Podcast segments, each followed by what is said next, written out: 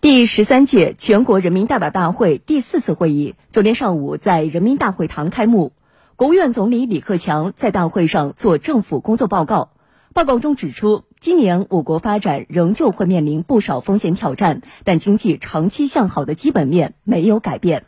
报告中还提出，我们要坚定信心，攻坚克难，巩固恢复性增长基础，努力保持经济社会持续健康发展。今年 GDP 预期目标是增长百分之六以上。详细情况来听央视的报道。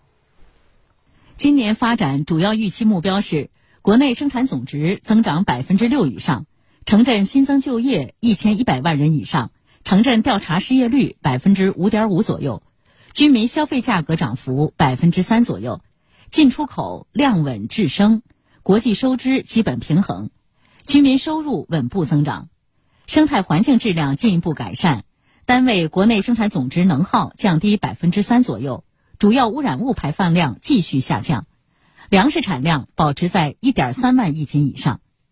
经济增速是综合性指标，今年预期目标设定为百分之六以上，考虑了经济运行恢复情况，有利于引导各方面集中精力推进改革创新，推动高质量发展。经济增速、就业、物价等预期目标，体现了保持经济运行在合理区间的要求，与今后目标平稳衔接，有利于实现可持续健康发展。